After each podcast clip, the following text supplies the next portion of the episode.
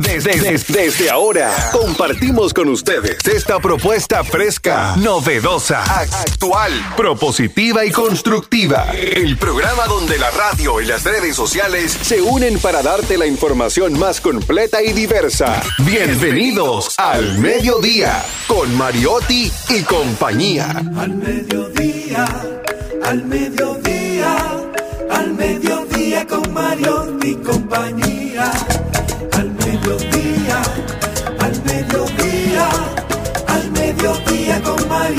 Compañía. Si tú quieres disfrutar de foros alternativos y de tuiteros rankeados, este programa es tu amigo. Tu revista meridiana para el talento una vía, para radio y redes variadas y con la canción del día. Al mediodía, al mediodía, al mediodía con Mario y compañía. Al mediodía, al mediodía, al mediodía con Mario y compañía. Si tú quieres disfrutar de página para izquierda, en la calle y el hogar. Hola, mediodía, saludos, mediodía, sean todos bienvenidos al mediodía con Mariotti y compañía, donde ponemos alas a las palabras para llegar hasta ustedes con información sin sufrición y diversidad divertida. Un servidor quien les habla, Charlie Mariotti Paz, feliz, agradecido de estar con todos ustedes en este horario de transición de la mañana hacia la tarde, tratando de llevarles información que les sirva para seguir enfrentando su día. Está con nosotros Celine Méndez. Muy buenas tardes, yo contenta, alegre, feliz. Sabe que el motivo más importante de la vida, cuando usted abre los ojos, dele gracias a Dios, porque ya tenemos todo conquistado, tenemos un día más de vida. Entonces, todo lo que le ocurra durante el día son situaciones que se resuelven y las que usted no puede resolver hoy, la resuelve mañana, y las que no lo puede resolver mañana, la resuelve pasado, y así sucesivamente. No es que salga el loco, pero lo coge suave. Así que en esta antesala del fin de semana, hoy jueves, hoy es jueves, ¿verdad? Sí, sí. Sí, ¿por qué yo tengo como un desubique? Después que yo de Botaste esa el vac- tiempo De esa vacación y no lo has encontrado. de México. Vacac- yo no sé si a ustedes le ocurre que se van de vacaciones pero llegan más cansados. Te tropea. Unas vaca- necesitas pasó. unas vacaciones Ay, de las vacaciones. ¿Cuánto caminamos? Pero yo estoy agradecida de Dios. Así que gracias por su sintonía. Y en la misma línea de lo que dice Celine, si tiene solución, ¿por qué te preocupas? Y si no tiene solución, ¿por qué te preocupas? Directamente desde la provincia Esmeralda y Olímpica de la Patria, Jenny Aquino. Muy buenas tardes, señores. Gracias por estar en sintonía con este espacio al mediodía con Mariotti y compañía. Hoy es un día muy especial de algo que yo, que no me ha pasado mucho en la vida. Mira, yo estoy a falta de eso. Día Mundial de la Nació como una Jenny, explica eso. iniciativa de la usabilidad. la hora. Óyeme. Cuidado, ¿qué es lo que tú quieres decir? Cuéntame, La ¿de qué se trata usabilidad, ese día? Claro. La Asociación de Profesionales de la Usabilidad, desde el año 2005, implementaron este día con el objetivo de buscar fácil uso y acceso a los productos y servicios que son importantes en la vida de las personas. La usabilidad muchas veces nos encontramos con productos o páginas web novedosos que no resultan de, que nos resultan del todo un dolor de cabeza para entenderlos, por lo que pasamos horas y hasta días para aprender su funcionamiento. Otros, en cambio, todo lo contrario y nos proporcionan cierta sa- satisfacción y tranquilidad. Pues de eso se trata, de que tú puedas acceder a todo fácilmente ¿de qué es el día?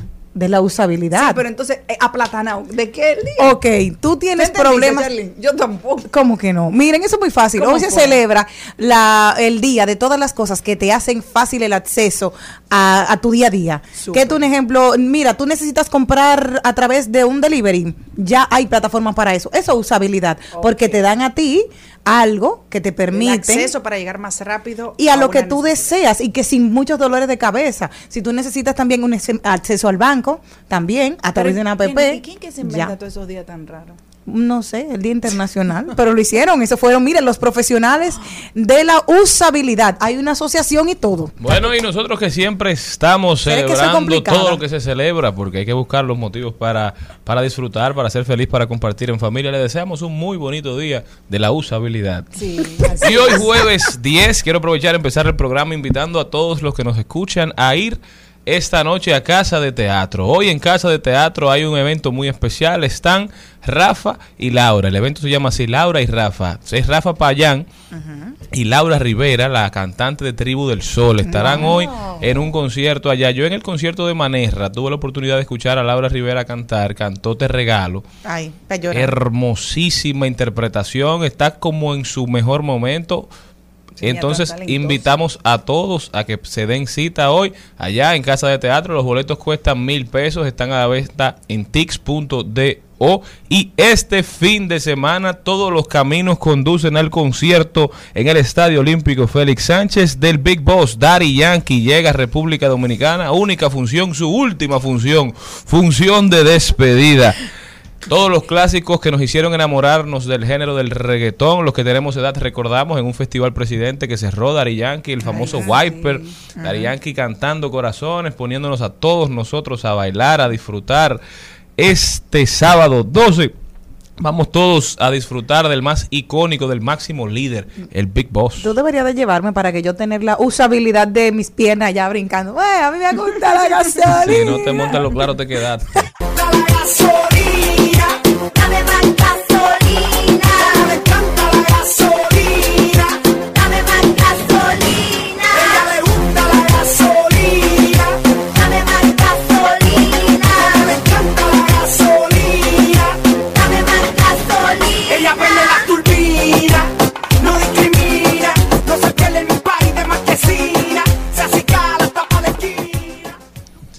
Señores, y el contenido de hoy empieza con Elizabeth Martínez. Elizabeth está con nosotros para, hablando, para hablarnos un poquito de apartamentos y, e inundaciones. ¿Qué debemos de saber? También ahí lo dijo, vamos a ver quién dijo algo que merezca la pena repetir. Deportes con Carlos Mariotti.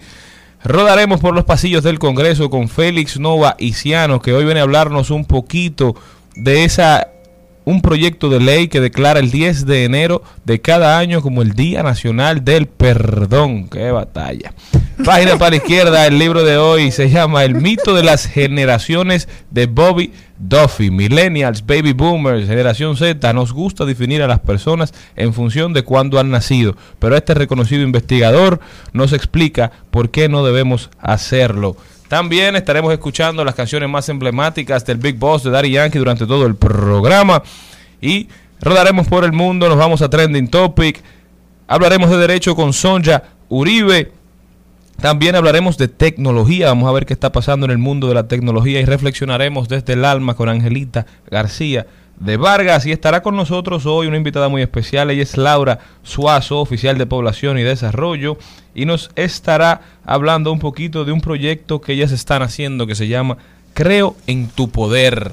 Empoderando comunidades, empoderando personas que necesiten de un apoyo, de un acompañamiento para cumplir y para luchar por sus sueños. Eso y muchísimo más en este programa Información sin sufrición al mediodía radio.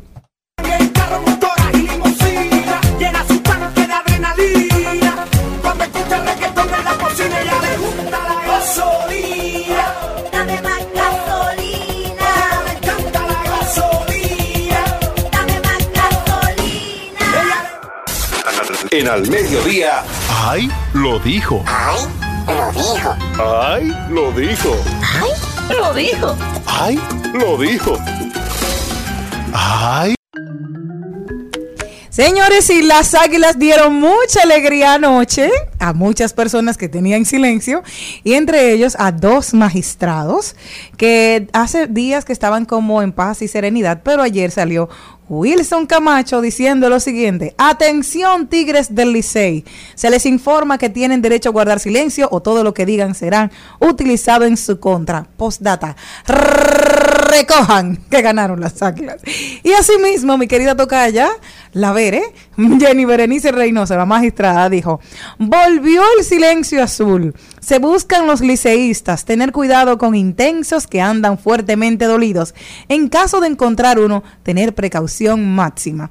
Mis águilas.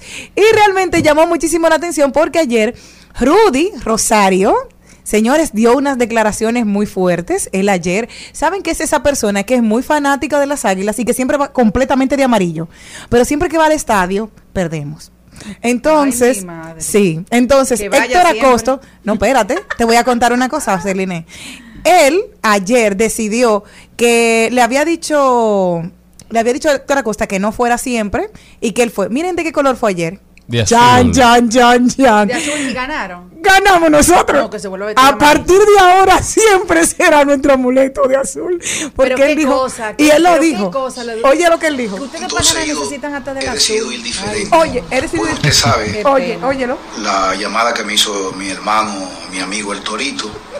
Entonces, esta Ay, Pero qué pena, que ustedes hasta para celebrar sus triunfos tienen que acordarse del Licey. No, claro. y, Ay, y Dios. mira, él Pero fue. disfruten sin nosotros, que ustedes no pueden gozar sin el Licey. Qué cosa. Sí, Dios. no, porque nosotros, cosa, nosotros ganamos, óyeme, nosotros no, cele- no celebramos cuando ganamos y cuando el Licey pierde. No, no, y pero ahora, a partir de ahora, no, óyeme, yo voy a regalarle un conjunto completo de Licey para que Rudy vaya vestido de Pero azul. lo que yo Siempre. yo no quiero saber de liceísta, no quiero saber de aguilucho. Los escogidistas los paso porque son como infelices. Bueno, Oye. A lo de los gigantes, mira, hay gente que me cae mal esa a mí. Ah, no, pues entonces todo el mundo que te cae mal. Claro, las estrellas son lo único. Y los toros, porque siempre le ganamos, me caen bien. Pero yo no entiendo por qué todos los partidos eh, de deportes de, de nuestro país, siempre, todos le tiran al Licey. No, no, es que es decir, lindo. el escogido, Y lindo las que le águilas, queda. el otro, los otros, todo, todo eso que tú mencionas. pero le queda muy Bueno, lindo. pero felicidad, el que gana es el que goza. Claro, y me están gusta ganando a las partir águilas. de Lo que ahora- me gusta es que el Licey, señores, nosotros nos sentimos tan orgullosos de ser liceístas, aunque uno pierda, porque por eso es que somos gloriosos, porque no vivimos cambiándonos de partido. Que no, es que él no se cambió, es que le dijeron que Pero se tuvo que vestir de azul. Viste de azul. No, mi amor, yo porque él iba de amarillo. play Ah, vestida de amarilla. Si lo él va, liceísta. él va ahora, porque dijeron que sí es verdad que él tiene efecto, que él no cree en cábala, pero él iba de azul. Perdieron. El que también lo dijo fue el presidente norteamericano Joe Biden, que dijo que tras adquisición de Twitter de Elon Musk, él merece ser investigado. Dijo que vale la pena examinar los nexos de cooperación que tiene Musk con otros países por la importancia y la preponderancia que tiene en el discurso público la empresa Twitter. Con la cooperación y las relaciones técnicas que tiene Elon con otros países, dice Biden que esto tiene que ser examinado, se haga o no se haga algo inapropiado, porque dice Biden, yo no estoy sugiriendo nada, simplemente estoy diciendo que vale la pena mirarlo. ¿Y por qué? Porque la segunda persona con más porcentaje de acciones, bueno, ahora es una empresa privada, pero con más porcentaje de, de ser dueño en Twitter es nada más y nada menos que el príncipe saudita Al-Walid bin Talal. Su conglomerado Kingdom Holding Company, una de las empresas de inversiones internacionales más exitosas y hasta la oficina privada del propio príncipe, anunciaron que ellos estaban trasladando la propiedad de acciones que tenían en Twitter, que tenía más de 34 millones de acciones en Twitter, que estaban valoradas en casi 2 billones de dólares, a la nueva Twitter, que está dirigida por Elon Musk. Estados Unidos simplemente cuidándose, protegiéndose, quizás jugando el juego, porque tú sabes que los países de Arabia Saudita hicieron un poquito la contra a Joe Biden cuando decidieron que no estaban por emitir o por producir más petróleo, manejando así la oferta y la demanda y disparando los precios. En estas elecciones que pasaron, uno de los principales temas era la economía y por ende el tema de la gasolina, que está directamente vinculado a cómo se valora al presidente de Estados Unidos, si puede o no manejar los precios del combustible.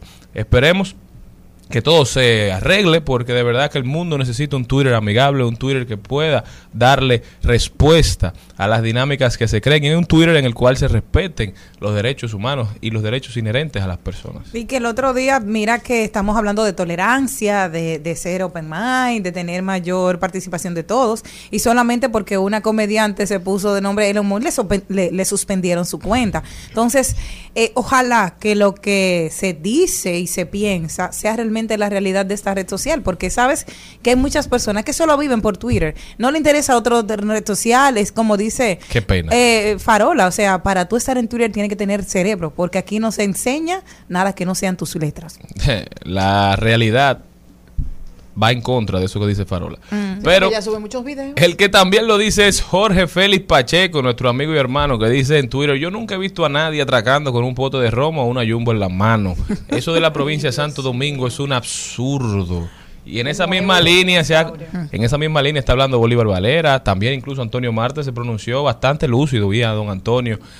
Y es cierto, la gente no entiende por qué están controlando el expendio de bebidas alcohólicas solamente en esta zona. Y Chu Vázquez, el ministro de Interior y Policía, tampoco ha dado una explicación clara. Dijo que ninguna medida se toma sin una explicación, pero no hemos visto cuál es esta explicación. No se ha demostrado tampoco. Por eso la gente está pidiendo a gritos que se les diga cuál, qué es lo que se busca. Entonces, porque no puede ser que la solución para la delincuencia, la solución para el crimen que está robando esta sociedad sea trancarnos, o sea, coercionar el, el derecho a la libre empresa para empezar, solamente en una demarcación. ¿Será que los- lo único que nos quedó de la pandemia fue la capacidad de limitar los derechos de las personas? No, y mira otra cosa que pasó. Mm, yo conozco a alguien que durante la pandemia tenía, mm, eh, había cerca de su casa un colmado y ¿sabes lo que hacían? Dice, ah, ok, empezaba el toque de queda a las 7 de la noche, 8 de la noche. Pues a partir de ahí, los del dueño del colmado se quedaban ahí. Entonces decían, a partir de ahora sube 20 pesos y estamos encerrados en nuestra casa, pero hay una ventana por donde se pasa la cerveza. Y siguieron bebiendo todo el mundo normal. Entonces, ¿cómo te hacían? Con el impuesto de que ya estamos bajo, bajo toque de queda. Entonces, tú no lo vas a controlar, como dijo uno. Ah, Empieza a las 9 de la noche y dice, ah, mira, cómprame, estas son las de las 12 de la No, noche. y como está la cosa Y mientras ahora. estés bebiendo, porque te, te cambian el horario de, de- de estar abierto, de funcionar, de que tu negocio esté trabajando, pero los costos siguen igual. Y no solamente que siguen igual, siguen aumentando. Entonces mi horario de producción es menor, pero yo tengo que seguir pagando todo igual. Entonces, Entonces, esa- ¿qué- esa- ¿cómo tú estás incentivando la economía? No, y esas personas seguro que van a venir para esta parte donde está abierto a tomarse sus cositas. Se Así gasta mover. gasolina y así gasta otra cosa y vienen para acá. No esperemos que, que reaccionen y que tomen las medidas. No puede ser que lo único que haya quedado de la- del COVID-19 sea quitarle derecho a la gente.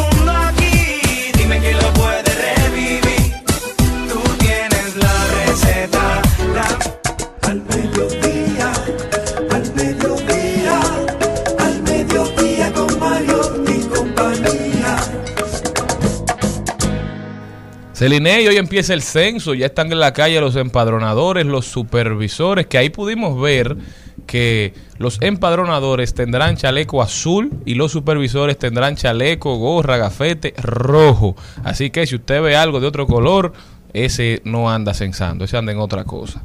Bueno, la, en muchos edificios y más el área por donde vivo, lo que van a tener como medida de seguridad es que tienen que bajar, cada inquilino tiene que bajar eh, al, al lobby del, del apartamento, no van a dejar subir y nos enviaron el cuestionario, ya lo tenemos aquí.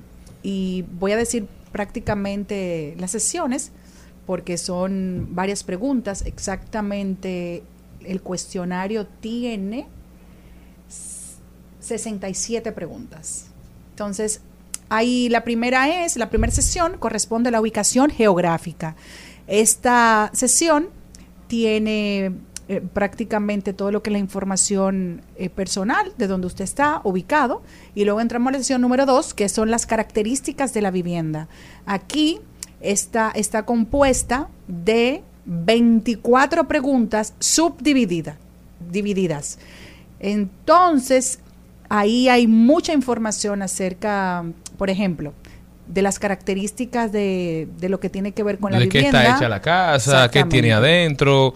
Más o menos. Tipos de vivienda, exacto. Tipo de vivienda. Esta vivienda usted observa que son particulares, viviendas desocupadas, los materiales, si son de cemento, de mosaico, las paredes de que están hechas, de zinc, de cemento. Eh, eh, prácticamente eso. Si, si tienen eh, agua tubular, si tienen camiones eh, para, de Para- agua pa- en camiones o de lluvia o agua de botellones, si la basura eh, cómo la recogen por el ayuntamiento, empresa privada, la queman, la tiran al patio. Eh, por ejemplo, también hay otra parte si tiene estufa, lavadora, tableta, celular. Si esa vivienda es parte de ella que, que usted ocupa en su hogar, que era lo que ayer nos decía. La diferencia entre hogar y vivienda. Exactamente. Entonces, pasamos a la, a, la, a la otra sesión, vamos a volar ya a la de el hogar. La otra sería las características de ese hogar. y ahí preguntan prácticamente cuál es el principal combustible que se utiliza en su hogar para cocinar. Eh, también nos preguntas ahí inmigración internacional, producción agropecuaria, cuál es la principal, el principal tipo de alumbrado que se utiliza en este hogar. Luego pasamos a la sesión de mortalidad y hay varias preguntas sobre este acápite ahí. Luego vamos a la lista de personas que conforman el hogar. Ahí hay muchas preguntas. Seguimos con las características de las personas que viven habitualmente en el hogar. Y hay una pregunta que llama mucho la atención, que te, hacen la pregunta de si en los últimos cinco años ha vivido una persona extranjera en ese hogar. Sí. Hay mucha gente que ha dicho que esa pregunta le llama la atención y yo creo que es digno.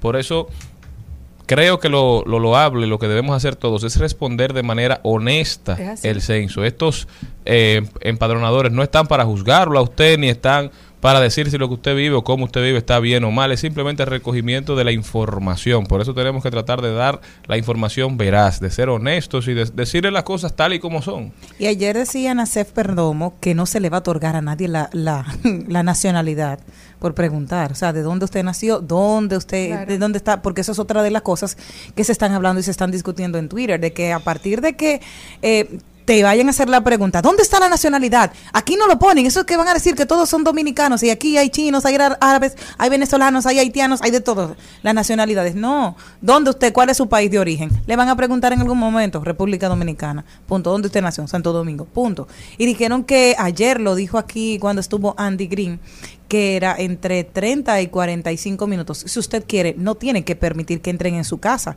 Usted le pone una sillita frente a su casa y se sienta. Como van a porque van a ser, exacto, van a estar ahí, que darle la información, porque si me dices a mí, ah, mira, yo soy una madre con siete niños y trabajo, tú lo que estás buscando es, mira, aquí hay un déficit de escuelas, o necesitamos un centro de salud, o aquí se tiene que colocar eh, un, un parque, o se tiene que habilitar un espacio donde los niños tengan una guardería, porque hay muchas madres Claro. solteras. Entonces, son datos que se necesitan para que progresemos de una u otra manera.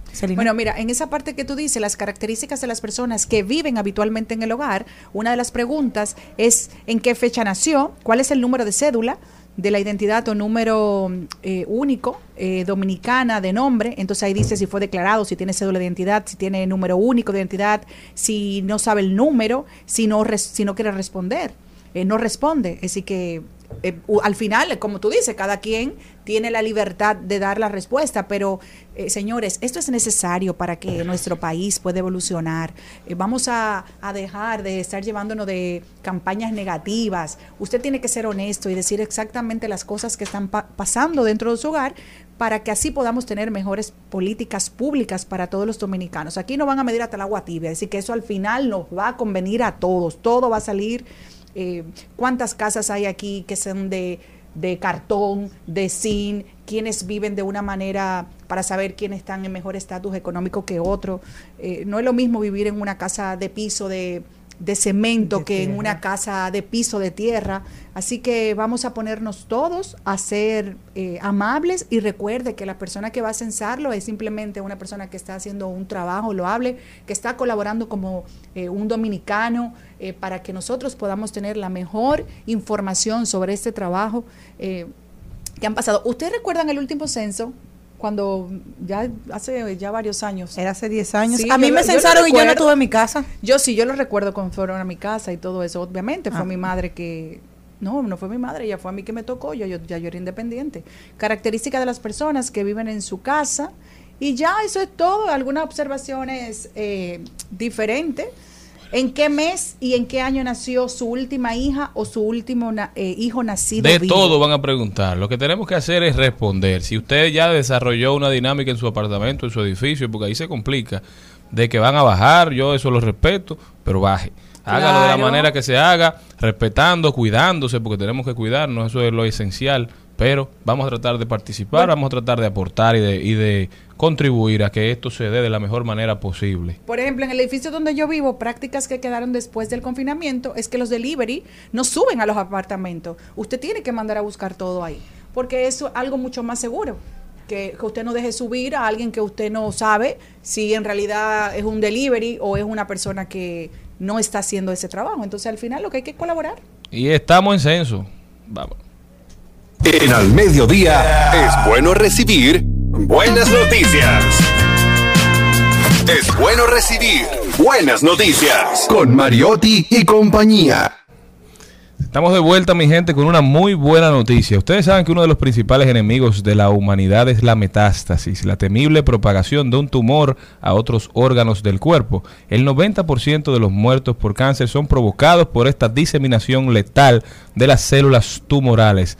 Nos informa el país de España, ¿verdad? Que un equipo internacional de científicos ha descubierto ahora un posible talón de Aquiles del adversario, es decir, de la metástasis. El grupo, capitaneado por el biólogo español Eduard Valle, ha cazado un infraganti a las células malignas que se desprenden del cáncer de colon. Estas viajan por el torrente sanguíneo e invaden el hígado. El cáncer de colon, tras el de pulmón es el segundo tumor más mortífero del planeta con un millón de, de fallecimientos al año. Este hallazgo se publica este miércoles en la revista Nature, templo de la mejor ciencia mundial. Badge explica que estas células malignas eran invisibles hasta ahora porque solamente teníamos herramientas tradicionales. Su equipo ha concebido un nuevo método que es capaz de capturar, gracias a un poro microscópico, metástasis minúsculas de tan solo tres o cuatro células para poder estudiarlas. Y dice Bache, estamos investigando si este tipo de células también existen en otros tumores. De hecho, estas células tienen similitudes genéticas con la del cáncer de páncreas más agresivo. Apuntó Valle del Instituto de Investigación Biomédica en Barcelona. Muy buenas noticias. El mundo avanza en la lucha contra el cáncer. Ojalá y avancemos rápido para que ya no perdamos más vidas ante esta maldita enfermedad.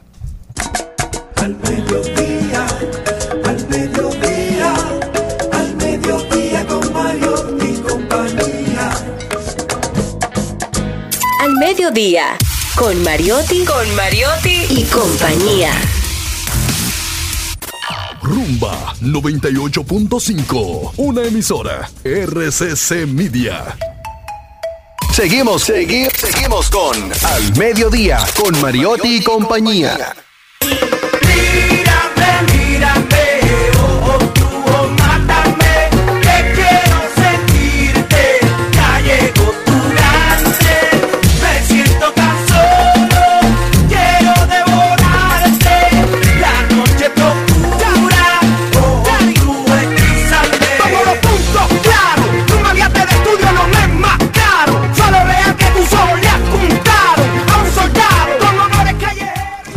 Esa es Cangri. las... Ay, esa canción. ¿Tú te- 12, 12 de noviembre todos los caminos conducen al Estadio Olímpico Félix Sánchez a darle apoyo, a, a presenciar la historia, la despedida del Big Boss Daddy Yankee, que ya los organizadores del evento, don Simon Díaz, un saludo especial para mi amigo Simon, anunció que si usted se sube en la silla, si Ay, usted afuera que va. que está pagando su VIP, su special guest, si usted se sube en la silla y no deje que los de atrás vean, puede ser sacado del estadio. Habrá Muy un equipo de seguridad que estará rodando y buscando a las personas para promover que se conviva de manera amigable, amistosa, educada durante todo el concierto. Estoy muy de acuerdo. Esto a propósito de lo que se dio en Bad Bunny, donde durante las dos, las dos, eh, los dos días hubo personas que se subían en la silla, entonces el de atrás no podía ver. Entonces el que paga una taquilla de 10 mil, de 16 mil, de 24 mil pesos incluso, debe tener por lo menos visión, la visión, la visibilidad de, de poder disfrutar a su artista. Felicidades para Simon Díaz. Y lamentablemente, ¿estamos en el aire? Sí. Lamentablemente, tengo que admitir que las personas que más se suben a las sillas son las damas. Sí, porque no ven, son chiquitas. Oh, Pero sí, hay mu- tuvo unos mujerones ahí arriba. Entonces, yo lo que creo es como que para que me vean también a mí, pero uno no la ve a usted. Celine, señora. nosotros que estamos en- ahora en Daddy Yankee, yo quiero que tú, por favor, mira, quiero que me cantes un poquito de esa letra. Pero Jenny, yo no Sí, canté no, no importa, mira, pero oye, mira esa letra ahí misma. Oye, empieza, empieza, dale. ¿El quién? Sí, dale, dale, dale. Jesús santo. Dale. Y de, espérate, Jenny, no me pongas a decir Eh, cosas mírame, mírame. No, no, no. Ah. Es la misma de Daddy Yankee. Eni, Reni, Eni, Kelly, Jelly, Pagani, esa cabeza, Cucuchi, foto, case, Jenny, quién? Cari, Cari, Meterani. Ay, Jenny, estos son como coma la pala. Esa que bota tanhayo, meri angirayo,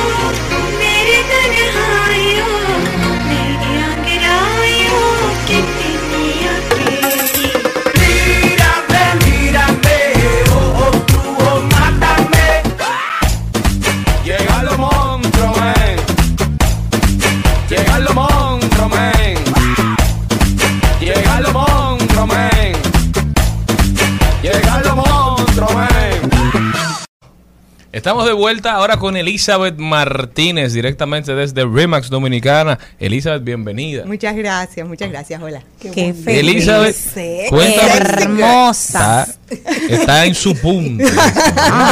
Elizabeth, el tema de hoy, apartamentos versus inundaciones. ¿Qué debemos de saber? Esto a propósito de lo que pasó el fin de semana pasado. Mucha gente todavía pagando las consecuencias de, de ese lamentable suceso. Mira, esto no es nuevo. Vamos a estar claros en nuestra, en nuestra ciudad y en muchos otros lados ¿verdad? de- del país. Eh, las calles están inundadas. Si te doy nombre de calle, podemos estar en una que conocida, la Alberto Arancuen, está la, la, la, eh, detrás de Color Visión, tenemos detrás en la Charles Sommer, tenemos la No, Luperón. no, la ciudad, el Distrito Nacional. La ciudad está así y siempre ha sido así. Fíjense que a veces nosotros salimos, ay, va a llover, déjame no pasar por tal calle. Porque ya la sabemos y la conocemos. ¿Cuál es el tema que traigo? Hay mucha gente que, que vive dentro de esos edificios, calles y residenciales, Cuesta Hermosa 2, donde se inundaban las calles de manera natural porque hay cañada. Nosotros estamos rodeados y hay ciertos sectores que tienen esa particularidad. Y también los especialistas han dicho que antes, cuando llovía, la- el agua buscaba la manera de llegar al mar a través de unos caminos o de las calles, pero ya donde estaban esos terrenos, ahora hay edificios. Hay edificios. O sea, hay construcciones donde había tierra, ahora hay cemento, y el cemento, no, no, la- la- la- el agua no entra. Que la gente en los prados, eh, ay, dice, Los eso es, eh, prados. los prados tú tienes que tener cuidado porque, se, un ejemplo, a mí me he visto apartamentos y yo digo, me lo pienso siete veces de comprar por ahí porque se le van, bueno, yo me acuerdo un hoyo que se abrió una que vez. cerca de la- sí, sí, sí, Pero sí. cuando usted va a alquilar, señores, lo más fácil es si usted va a alquilar o a comprar lo que usted quiera, visite esa casa de noche, de día. Yo hago eso en la tarde, en la madrugada, si llueve, si no llueve, pues usted tiene que ver, pregúntele a los vecinos. ¿no Sí, pero así? la, la, y quiero ir más allá. Porque acuérdate que estuvimos hablando hace unas semanas donde nos llevamos de lo bonito, ¿te recuerdas? Claro. De lo lindo. Y nos olvidamos que también hay otras partes que son importantes dentro de la misma compra. Identifica dónde está ese edificio, la escalera, dónde están lo- la- la- los desagües, cómo está eso, si está limpio, si está sucio. Pregunta. Sé parte activa del lugar. Señores, su dinero. Es que tu dinero. Oh. Es más, vete al doblar de la esquina y mira si las calles están limpias y tienen arenas y están tapadas. ¿Cuál es la conversación? Mucha gente quiere ahora hacer, he tenido conversatorios con gente que me dice di que eh, yo nunca he bajado al sótano donde están esas cosas y hay ¿Qué? gente, ¿cómo no? Y hay gente que entonces se le dañó la planta, se le dañó, se le inundó la planta, Yo se le inundó la caja del, del ascensor, ascensor. los paneles de, de la Un peligro, eléctricos. porque muchas de esas plantas estaban encendidas. Entonces- Ahí había, o sea, mucha gente se salvó en tablitas. Sí, entonces, ¿cómo va a ser que tú vivas en un lugar, que tú compartas una convivencia y tú no sepas dónde está eso? Porque nos hacemos ajenos. Fíjate que simplemente pedimos, nos paramos en el ascensor, los que tienen ascensor, y subimos a nuestro apartamento porque es nuestra protección, es nuestro lugar Nuestro que nosotros ambiente seguro, claro. Pero realmente parte del edificio, una un pedazo de escalera. Sea parte, de la administración de eso, involúcrese, que es su dinero, aunque usted esté alquilado. Y una pregunta, Elizabeth, ¿de quién es la falta? ¿Es, la, ¿Es de uno como comprador o de uno como usuario, digamos, del edificio o es de las autoridades? Porque hubo en lugares con, con parqueos subterráneos de hasta dos niveles que el agua no entró. Y hubo edificios Sí, en mi edificio no entra. con un parqueo subterráneo de, de un solo nivel que se inundó. Claro. Entonces ahí hay una falta Hay en la construcción de la infraestructura. Mira, hay una información que yo sí te quiero traer. El, hay un chin de todo. Hay responsabilidades de todo el mundo. Pero, por ejemplo, pudiera traerse dentro de las conversaciones que conozco ingenieros que sí lo han hecho. Vamos a limpiar con el ayuntamiento, a meter un buzo de esos que se meten debajo, a limpiar todo ese sucio después que tú terminas una construcción. ¿Qué pasa con una construcción que al lado están haciendo otra al mismo tiempo y al otro lado hay otra? Claro. Toda la lluvia, todo eso se llena. Pero vamos a ver cómo nosotros comenzamos a exigir, porque si vemos una ley, creo que es la 008, si mal no me equivoco, en obras públicas, que tiene que ver con el alcantarillado y el agua y todo eso que tiene que ver con, la, con las calles, tú tienes un derecho de hacer cierto tipo de investigaciones, de mirarla, para tú poder exigir en un momento determinado cómo es que se construye. Si de verdad eso que se construyó y que el ingeniero dice que hizo está correctamente hecho, no es que nos vamos a volver eh, eh, expertos ahora ingenieros ni nada por el estilo, pero sí por lo menos una curiosidad genuina ante eso. Pero también invitar a la gente a que forme parte de las juntas de vecinos para la protección de tu inversión. Porque es que si hay comercios que eh, dependen de una calle, te voy a poner la Fantino Falco, que no se inunda, pero se inundara todos los comercios que están en esa calle deben de formar parte activa para que la calle Fantino Falco funcione de manera correcta porque a ellos les conviene. Al, propietario de un inmueble que es rentista, él que lo compró para tener un ingreso mensual, le conviene que también funcione el espacio. Al dueño residente le conviene que eso funcione también. Pero hemos encontrado, y si ustedes me escuchan siempre, que la gente como que solamente se preocupa por el acto legal y la fotografía de que compré y se olvida de que hay una actividad de compromiso para que todo funcione, siendo tú parte de un conglomerado. Todos los que están ahí en un edificio son socios. Todos los que viven en un, en un vecindario, en un ensanche, donde sea, son socios porque todos forman parte de manera inteligente y activa, de que eso que está ahí sea bueno, sea válido, se mantenga en el tiempo, mantenga el valor en el tiempo. ¿Cómo un inmueble pierde valor? Lamentablemente cuando hay descuido. Esto no necesariamente le va a tumbar y a quitar valor a los inmuebles que a, a, los que les ha pasado en Cuesta Hermosa. Hay gente que quiere ir a Cuesta Hermosa porque quiere vivir en ese lugar. Fue algo muy fortuito, fue un agua que nunca habíamos visto. De verdad, hay una cañada que inundó, pero la cañada siempre subía. Esto no es nuevo. Claro. ¿Qué pasa? Ahora tienes que hacerte totalmente más activo de una manera eh, inteligente para que tu inmueble, tus hijos y todo lo que tenga que ver, los que viven en ese entorno, que son casas muy costosas, la gran mayoría, en Cuesta Hermosa 2 son casas carísimas, en Isabel Villas, en Cuesta Hermosa 3, que fueron una de las más afectadas, pónganse activos a limpiar la cañada, claro. aporten de manera inteligente, hagan un plan social de concientización de la gente que vive en los entornos de la cañada para que se comiencen a limpiar. Yo creo que es una gran oportunidad y los que viven en edificios como tú me dices, que se, óyeme, tu vehículo en el piso menos dos, y que esté mojado, dañado y que ahora tu seguro tal vez te diga, espérate que yo tú no lo tenía cubierto. Óyeme, tienes que hacer como un alto para pensar, porque el apartamento se va a vender. No es la primera vez que esto pasa en la ciudad de Santo Domingo y en edificios. Se han inundado miles de edificios. No, aquí lo que pasó fue la falta de aviso. De aviso. Más que otra bueno, cosa. pero entonces, eh, bueno, es un aprendizaje, pues yo no salgo de mi casa sin llover weather. Claro. ¿Por qué? Porque para mí es importante yo salir y saber si yo puedo salir con un cliente y a qué horas voy a salir. Para mí eso es importante. Entonces, eh, yo creo que es como una alarma de comenzar nosotros a pensar un poco más allá de lo cómodo en, lo de, en donde nosotros mismos nos hemos acomodado. Y entonces comenzar a mirar que yo no soy sola en un edificio, un edificio de ocho personas, un, de ocho apartamentos, un edificio de 50 apartamentos, tienen algo en común donde nosotros compartimos. Y ese compartir, ¿cómo yo puedo lograr de que se mantenga, además de mi apartamento tenerlo bonito? Ser partícipe de que eso funcione correctamente, crear tal vez eh, con las juntas de vecinos de los edificios, crear eh, grupos que se dediquen a la vigilancia de los eh, tanques de, de, de, para extinguir fuego, otros que se encarguen de mirar la planta, otro que se encargue de, chequear si eso está limpio y estar de manera constante. ¿Qué hemos encontrado?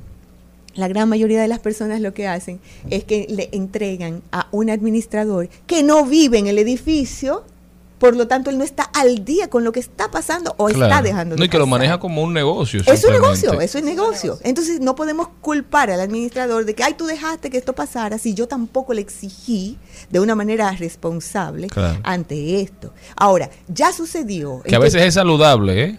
elegir a un administrador externo. ¿Cómo no? Para los cobros principalmente, claro. pero para el funcionamiento del edificio que yo hice con un mi híbrido. edificio. Entonces, en mi, en mi, edificio hay un híbrido. Mira, externo, pero estamos involucrados todos. Bueno, es que te, es, así es que vale. Y yo te puedo hablar de edificios. Bueno, te voy a contar qué hice. Yo bajé y le enseñé a todo el mundo mi edificio con un video donde está todo. Le dije, miren, hasta la bombita ladrona con la que nosotros cogemos agua, para que todo el mundo sepa, porque tú tienes que saber, por si acaso tú tienes la necesidad de que se haga. Y les puedo contar de que es una gran oportunidad para los edificios que están en esa que se le pasó esta situación de juntarse todos y tal vez agregarle más valor del que tenían. Elizabeth, y una pregunta, en términos financieros, monetarios, no sea, no hay una reevaluación del precio de un edificio que el parqueo se le inunda. Es Porque que, que uno como, como cliente, sí. como, como persona que anda comprando, que anda invirtiendo todo tu dinero en una vivienda, yo creo que uno tiene que tener que deber tener poder de exigir. Claro. Porque al final se ha demostrado que sin importar la zona en la que tú vivas, todos estamos, este, ex, o sea, todos ¿Expuesto? estamos expuestos a las mismas situaciones. Sí. Porque el Naco está al lado de la yuca y el sí. que vive en la yuca quizá la pasó mucho peor ahí se, ahí que el que vive en una torre, pero el que vive en una torre también sufrió. Sí. Mira, te puedo contar algo. Hay un edificio que a mí me encantó lo que hicieron, eso está en Paraíso todos los propietarios, yo te estoy hablando que son como unos 12 pisos aproximadamente, algo así, todos los propietarios dijeron, vamos a pimpear este edificio. Todos sacaron un dinero reconociendo que el edificio ya tenía un tiempo, necesitaba unos arreglos puntuales y lo han puesto mejor que cualquier edificio del centro de la ciudad de Santo Domingo porque le actualizaron de manera consciente Un facelift, para que sepas. Y, le- y su inversión no se mantuvo, superó. Lo que se pagaba por ese edificio y por esos apartamentos ahí, superó lo que el mercado en un inicio podía pagar. Y ahora mismo se está poniendo a nivel casi de un apartamento nuevo. Arreglaron todas las áreas y la pusieron mejor que muchos proyectos que están nuevos. Entonces, ¿qué, qué es eso? Yo prefiero los proyectos así porque ya Pero esos eso es un- proyectos dijeron lo que iba a salir. Sí, pero eso es una junta de vecinos consciente de su inversión. Ahí volvemos entonces a la conciencia que tú debes de tener de que esa inversión que tú tienes debes de mantenerla no solamente en la parte interna con tus muebles bonitos y tus cosas, sino que parte de todo, y eso va con los residenciales cerrados, con las casas, con los ensanches, eso es parte. Si tú quieres recuperar, lo puedes hacer, pero unidos, solos no se puede hacer. Te quería preguntar algo. Nosotros estuvimos, yo estuve preguntando por lo del, por la inundación, que cómo se hacían, dijeron, dijeron, de aquel lado se limpiaron, que tú puedes tener esa opción como junta de vecinos. Se limpian los hidrantes, pero hay un problema, lo dejan afuera, los desperdicios, ¿quién los recoge? ¿Cómo se puede hacer? ¿Se puede gestionar esto con el ayuntamiento? Porque muchas veces es falta de conocimiento. Porque, ok, imagínate que aquí en, en mi calle lo querramos hacer. Hay una torre y la mía que es un edificio antiguo. Bien, perfecto. Vamos a. Hay tres edificios en el, en el cuadrante. Vamos a ponernos de acuerdo con el. ¿Cómo, cómo podemos ayudar a, a eso? Eso es un a efecto, eso es un efecto domino. Se comienza y, lo, y lo bien hecho se contagia. Eso es un efecto domino. Lo que pasa es que tú no puedes pretender, si tú vives en Naco, en que Naco entero al mismo tiempo lo haga. Tú tienes que ir comenzando, porque eso es un efecto domino, lo van haciendo y, y de manera sostenida, mantenerte. Y en base a un trabajo de equipo se puede lograr. Yo he, he conocido sectores que han mantenido, y tú a veces vas por ciertos eh, sectores, eh, tanto económicos como de cierto nivel, y tú dices, qué bonito está este pedazo, qué Sí, sí. limpio. ¿Por qué? Porque entre todos lo han logrado. ¿Por qué en ciertos lugares no se permiten colegios? Porque todos se han puesto de acuerdo. ¿Por qué en ciertos lugares no te permiten colmados? Porque eh, todos se han puesto de acuerdo.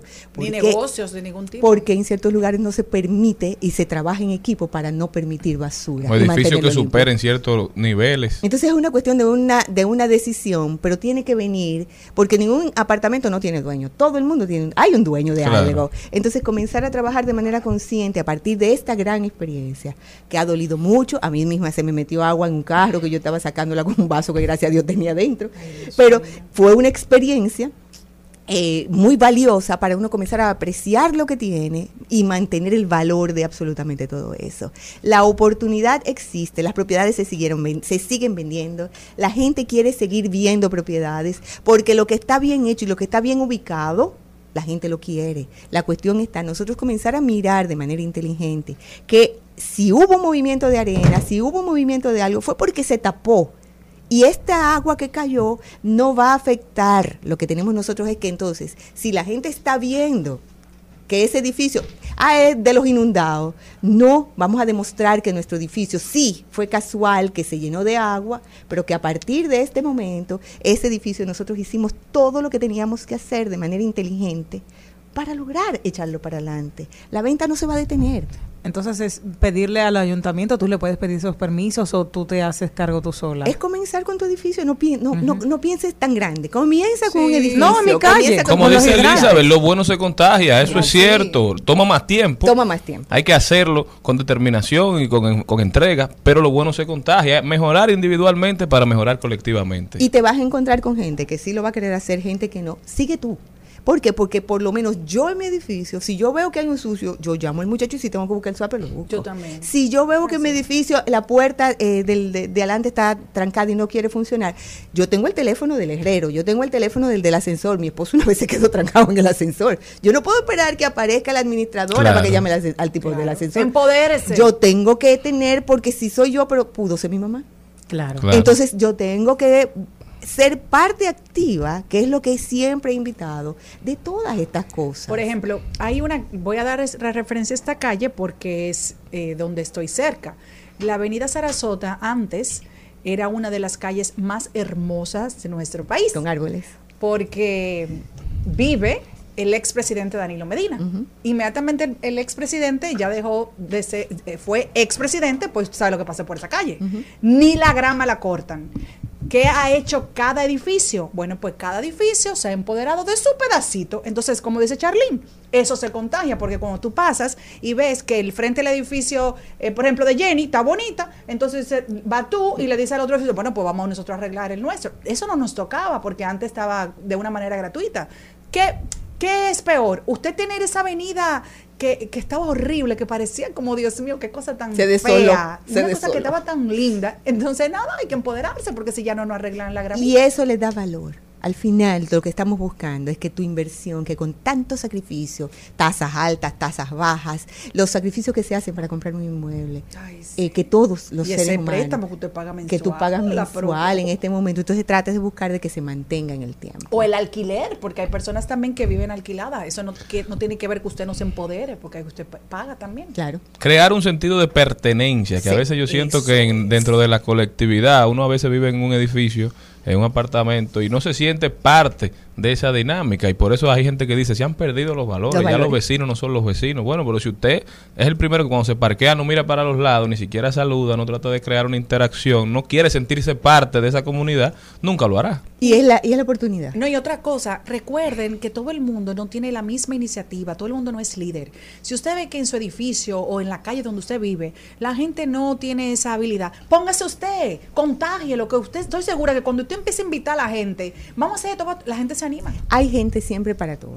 Y tú e identificar cómo puedes tú lograr explicándole el beneficio que va a tener. Ay, yo voy Que no apartamento sea- por apartamento Ay, yo- y le digo, mire, vamos a hacer esto Yo soy una estrella en eso. Yo te lo puedo decir que, bueno, yo mando hasta los consejos que yo a veces hago y los videos que usted me dan, yo cogí y se los mando y que de, ay, me equivoqué de chat.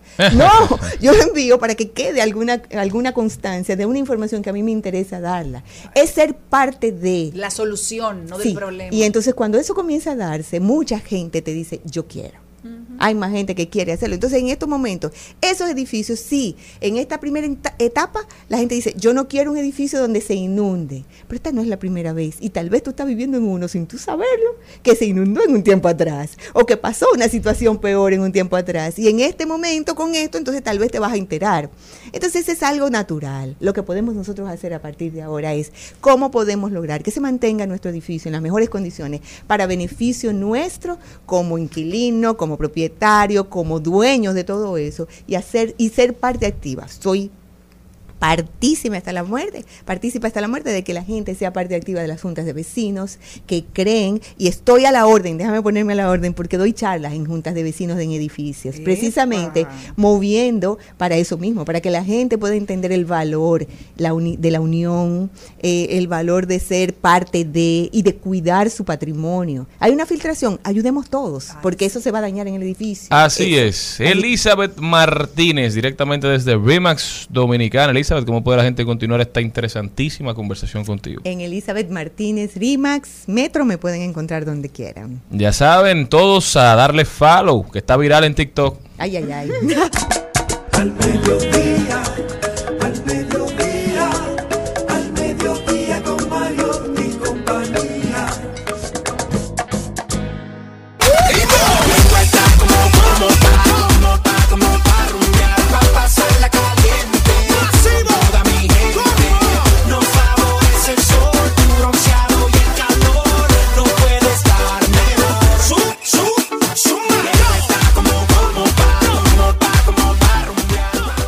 Señores, esta canción es Limbo del álbum Prestige 2012.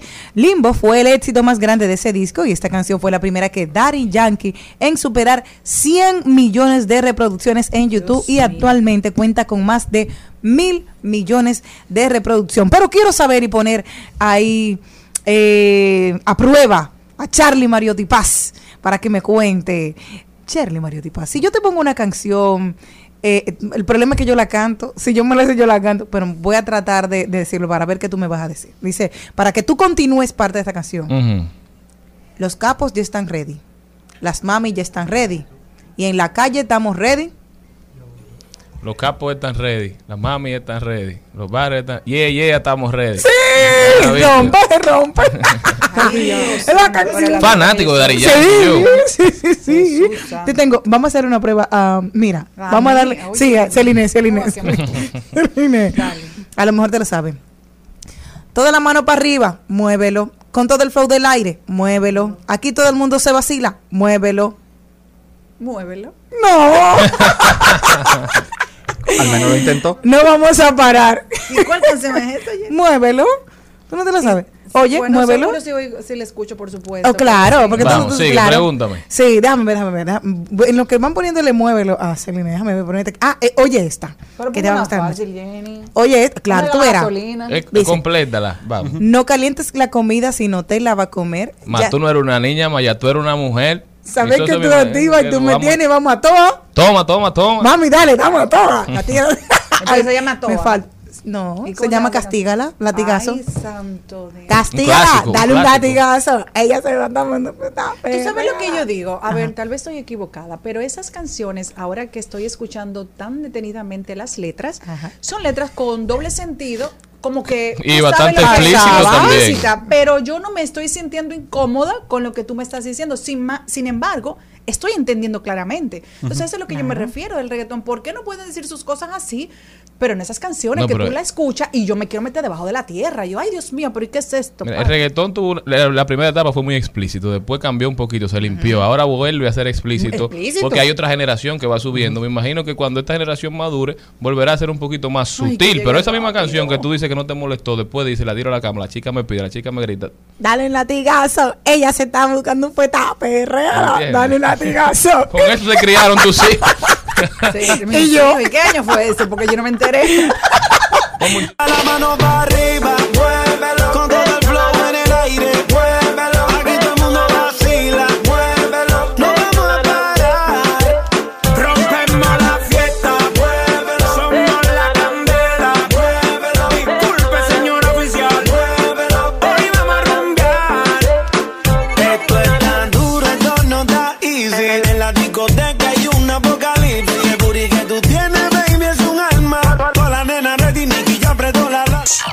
Rumba 98.5. Una emisora. RCC Media.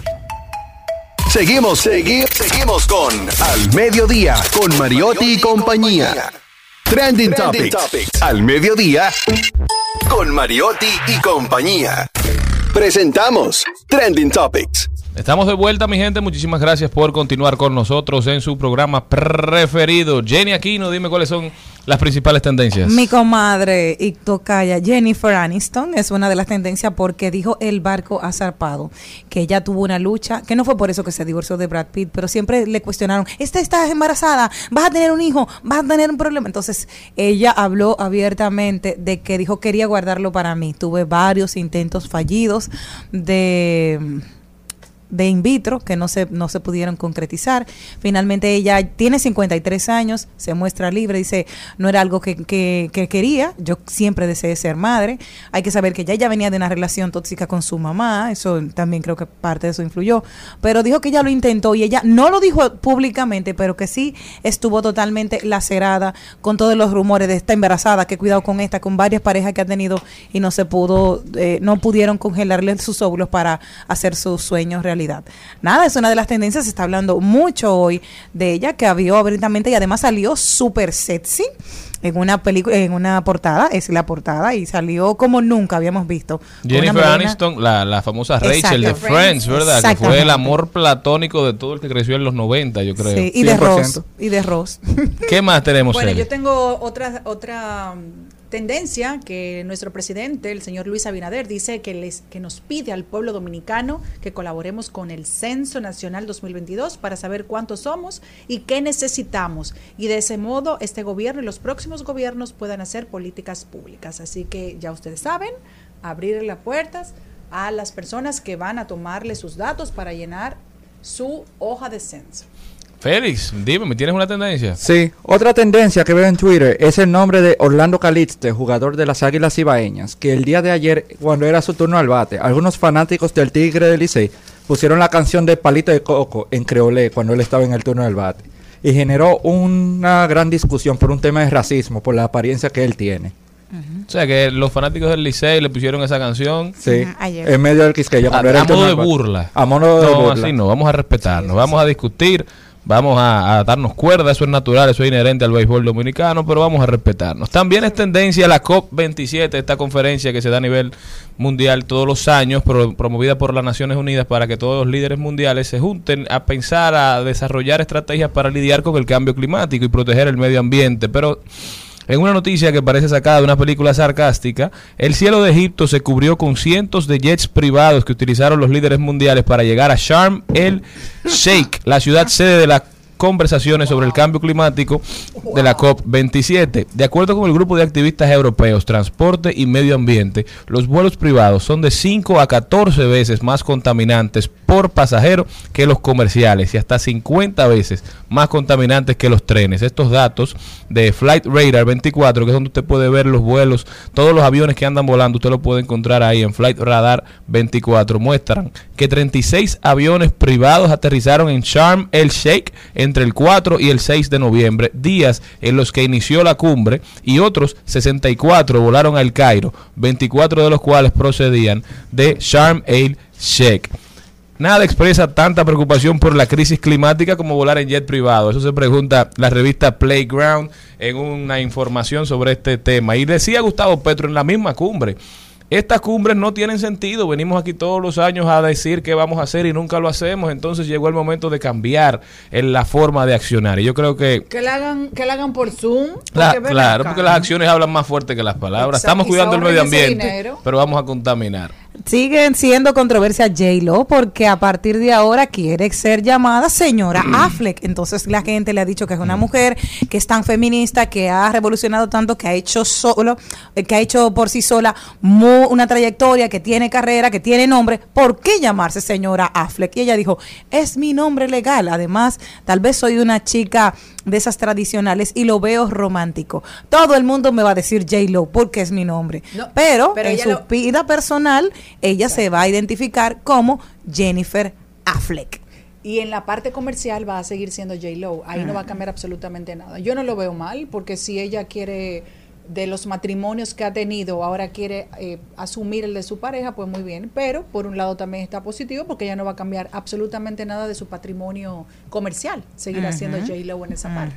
También es tendencia Warren Buffett del oráculo de Omaha porque su fondo de inversiones Berkshire Hathaway superó a Tesla, la desplazó en, el índice de SP500, la compañía de producción de vehículos eléctricos encabezada por Elon Musk, cotizó este martes con una evaluación de mercado de hasta 600 mil millones en comparación con los 645 mil millones del grupo de Warren Buffett. Esto evidencia la gran turbulencia de la economía en este 2022. Los antiguos valores tecnológicos de gran vuelo se desploman nuevamente mientras las empresas del sector industrial registran un mejor desempleo. El mundo va cambiando y era natural porque todo ha cambiado durante estos últimos dos años. Era, no es normal que la economía también dé un giro y no necesariamente para bien, lamentablemente. Nosotros continuamos. Este veneno que te traje. Toda la mano para arriba, muévelo. Con todo el flow en el aire, muévelo. Aquí todo el mundo vacila, muévelo. No vamos a parar. Rompe. El Congreso. ¿Con qué se come eso? Conozca los procesos e interioridades del Congreso Nacional en un recorrido por sus oficinas y departamentos. Caminemos con Félix Novaiciano. Aprobado. Aprobado. Aprobado. Aprobado. Por los pasillos del Congreso. Estamos de vuelta ahora con Félix Nova Iciano, que nos viene a llevar por un recorrido a través de los pasillos del Congreso. Perdón, perdón. Perdón. Perdón. Me disculpo. Sí. Me disculpo. ¿Qué fue lo que pasó? No. ¿Que, que están pidiendo perdón? Mira, ¿Pidiendo perdón? sí. pero mucho perdón últimamente, hasta en redes. ¿Por qué? Un diputado de la provincia de San Pedro de Macorís acaba de depositar una iniciativa legislativa para la creación del Día Nacional del Perdón, que será cada 10 de enero. Entonces, espérate. Bueno, termina, termina. termina. No, no, no. Uno solamente va a poder pedir perdón el 10 de enero. No exactamente, es un día de conmemoración que busca ese diputado. ¿Por qué razón? Según lo que yo entendí y también investigué del proyecto, habla de que en la alcaldía de San Pedro de Macorís se declaró el Día Nacional del Perdón en ese municipio. También resulta que en La Vega, en ese Ese mismo día, 10 de enero, hicieron que fuera el Día del Perdón a nivel municipal. Y entonces el diputado se- en la misma resolución explica de que se busca un día para concientizar la importancia del perdón y también de que las escuelas tengan como algo de enseñanza sobre ese valor. Eso me, eso me parece. Errar es humano, perdonar es divino, eso está Sí. bien. Eso me parece Yo lo bien. apoyo ese día. Usted lo apoya, señor Morel, el día del perdón. todos los días. el día del perdón. Yo creo que entonces tendremos que guar- guardar rencor todo el año. Ah, ustedes, ustedes no, No. quieren entonces que Jenny aquí no tenga tema para cuando inicie el programa. ¿Cómo así? Porque se- ella Porque es de los días. No, pero la pobre Jenny ahí no, por ejemplo, como el día de hoy. Entonces el día de enero ya no tiene que decir. Sí. Ya, pero oígame una cosa que yo quiero saber. Pero ¿Fue también, que- también en algún momento se legisló por el abrazo. El ¿Un año día para el pasado. abrazo? No, ¿quieren que le diga algo que se legislar? ahora. Si algo no se puede decir en contra de los, de los legisladores dominicanos es que le falta Muy creatividad. No. Son Y bien amor. Pero, creativos. oye, es que no tienen otras cosas como que hacer, que no Selena. sea proponer esos días y cambiarle los nombres a las calles que ya tienen buenos nombres. Celine, cada vez que yo veo esa noticia o cuando lo depositan, ¿tú sabes lo que yo digo? Te ríes. Tú, no, yo digo, ¿tú te imaginas vivir en Suiza y perderte de eso? Ay, Dios. Pero, no, quiero pero ya, volviendo con el tema del Día Nacional de Perdón, cuando yo lo vi, yo me quedé, espérate, ¿qué? Pero después yo me puse a pensar, porque es bueno enseñar esos tipos de valores. Objetivamente es interesante, pero depositar iniciativa legislativa de que para crear nuevos días no debe ser todo lo que tiene que hacer el legislador. Ha habido más iniciativas referente a los temas de días nacionales. Hay uno que sí estuve muy de acuerdo. El Día Nacional del Atleta, 6 de agosto. ¿Ustedes saben por qué estuve de acuerdo? Sí, Porque en el 2003, en los Panamericanos, Félix Sánchez ganó medalla de oro un 6 de agosto. exacto. En el 2012, Félix Sánchez y Luguelín Santos trajeron medalla de oro y plata respectivamente de los Juegos Olímpicos de Londres. Y en los pasados Juegos Olímpicos, un 6 de agosto también, Marilady también trajo medalla para República Dominicana. Es decir, que eso es Hay un algo día de conmemoración claro. y que tiene muy buena base, que ha sido varios exponentes para esa efeméride de ese día. Otro día interesante que yo vi que estaba depositado en el Congreso Nacional, en la Cámara de Diputados, es el Día Nacional de la Bachata. Ok, está bien. ¿Tú sabes por qué querían que fuera el 11 de diciembre? Sí. Porque ese día se rompió el récord Guinness de bailar bachata. Y que ese día fue la primera vez que se oyó una bachata. Creo que por eso fue que fue escogido para que Pero según rompieran el quién, récord. quién fue que oyó una bachata y dijo, primer día en la historia que escuché esta bachata, la gente se inventa. ¿no? El dominicano es muy creativo y también yo vi una iniciativa muy vieja que yo me recuerdo de niño que me sacó risas. El Día Nacional del Compadre. Oye. Ay, sí que ya a nadie le importan los compadres. Eso es por ley que está aprobado. No, Sonia, no. Sonia te tiene una pregunta, porque ya... Así, a, eh, a requerimiento de nuestra amiga Celine.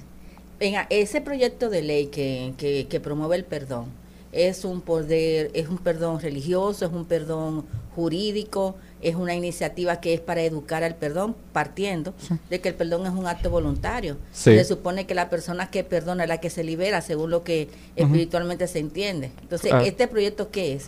¿Es una iniciativa educativa o es una iniciativa donde se va a ejecutar el perdón en diferentes áreas de, de- del haber nacional? Este es un aspecto educativo, viendo el, los contenidos en los considerandos, porque no se refiere de forma jurídica, que me imagino que se refiere al indulto. No es a esos temas que se refiere, sino al tema de la cortesía, de los valores cívicos. A perdonar al prójimo. perdonar al prójimo. Sí. Que hay una frase que me gusta mucho de una canción de Fito Páez que dice lo siguiente, que lo perdón es lo divino, que rara vez suele ser humano. Así es. Pero mira, para nosotros hacer una, el, el 11 de diciembre del 2019 es que la UNESCO declara como Patrimonio Cultural Inmaterial de la Humanidad la Ah, bachata. Por sí, eso se ¿no? hizo, no fue que se oyó ese primer día, no, no, no, no, sino, estamos dando un dato eh, correcto, ahora sí. Por la UNESCO es Patrimonio Inmaterial de la Humanidad 2019, que estuvo ahí José Antonio Rodríguez promoviendo eso y entonces se nos da ese, ese reconocimiento. Por eso se hace el récord ese día y por eso se quiere hacer el Día Nacional de la Bachata 11 de diciembre. A mí me interesa mucho de que tú investigaste sobre el Día Nacional de la Bachata y no de los otros que dije. Bueno, Que ella le canta la bachata. Sí, me encanta. Félix, perdón, pero ya. No, no llegó. hace- No, yo me per- perdón de mi parte porque sé que se extendió a algo más. No, no, No, quería no, no. preguntarte algo. Mira, y fue que él hizo algo malo y ese día fue que lo perdonaron. ¿Por qué ese día? No, ese tema de que como es un legislador de San Pedro y en el ayuntamiento de allá hicieron una ordenanza para que ese día fuera día en ese municipio del perdón. Muchísimas gracias a Félix Novaiciano. ¿Cómo puede la gente continuar esta conversación contigo, hermano mío? A través de mis redes sociales, Félix Nova H, tanto en Instagram como en Twitter y también en Facebook como Félix Noviciano. Ahí está, ya saben, todos a seguir a Félix para que los lleve por los pasillos del Congreso.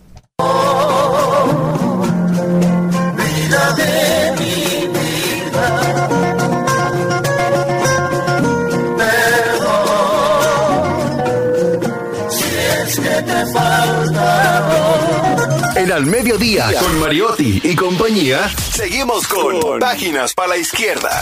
A continuación, Páginas para la Izquierda. Y este segmento llega gracias a Pasteurizadora Rica, porque la vida es rica. Bueno, y hoy traemos un libro o una obra de Bobby Duff eh, que nos puede poner a pensar y puede poner sobre la mesa una buena conversación, no importa en el espacio que te encuentres. La obra es El mito de las generaciones. Y es que como seres humanos nos gusta definir a las personas en función de en qué época o en qué década han nacido. Pero este reconocido investigador social nos explica que no deberíamos hacerlo. Decimos, los baby boomers son narcisistas, los millennials consentidos, los pertenecientes a la genera- generación Z vagos. Damos por hecho que las personas nacidas en la misma época tienen básicamente los mismos valores. Eso da buenos titulares. Pero ¿se corresponde eso con la realidad? Yo creo que es una buena conversación. eh, ninguna generación, pues hay parámetros de generaciones, o sea, hay estructuras, eh, tú puedes decir, la mayoría de la generación, el comportamiento generacional de esta época es este. Yo creo que ahí sí podríamos pegarla. Y yo creo que históricamente ha, ha habido una guerra generacional de que la Así que es. precede a la otra siempre entiende que es mejor. Y por eso siempre denosta a la siguiente, que es la que ellos mismos crían, Claro, por pero- lo general. Y no solo eso, pero sí, porque lo que evaluamos es las acciones, no las conductas. Si buscamos eh, el histórico, las conductas generación tras generación son las mismas. Fascinación por lo que está de moda, eh, rebeldía en apoyo a lo que le gusta, que la generación anterior lo ve con malos ojos, la delincuencia en temas de- delincuenciales, la generación anterior siempre cree que su época era más tranquila, porque mis abuelos dicen que su época era más tranquila que la de mis padres. Así es. Y mis padres dicen que en su época hacían cosas que ahora no se pueden hacer. Y ahora yo digo, pobre de mi hijo que se va a criar en esta época. Pero al final las conductas las conductas antisociales son las mismas. No, y las generaciones, las diferencias generacionales no están tan marcadas como nosotros tendemos a pensar, así como dice el señor Morel. Por lo general nos parecemos más de lo que pensamos. Y así sucede en todo en la vida. Lo que pasa es que los seres humanos tenemos la tendencia de buscar grupos, de buscar, de ponerle nombre a de las dividirnos. diferencias y de dividirnos, de buscar algo en donde pertenezcamos. Porque si yo no estoy de acuerdo con la manera en que tú te comportas y por alguna razón no nos parecemos tanto, entonces ya yo busco a alguien que se parezca más a mí, me siento más fuerte cuando estamos en grupo. Eso es inherente al Homo sapiens. El Así libro se llama ¿cómo, señor Morel? El mito de las generaciones lo pueden buscar en cualquier plataforma digital con un costo súper económico. También está en librería Cuesta. Vaya, visite, invierta en su cerebro, que es invertir en usted mismo. Y este segmento llega gracias a Pasteurizadora Rica porque la vida es Rica.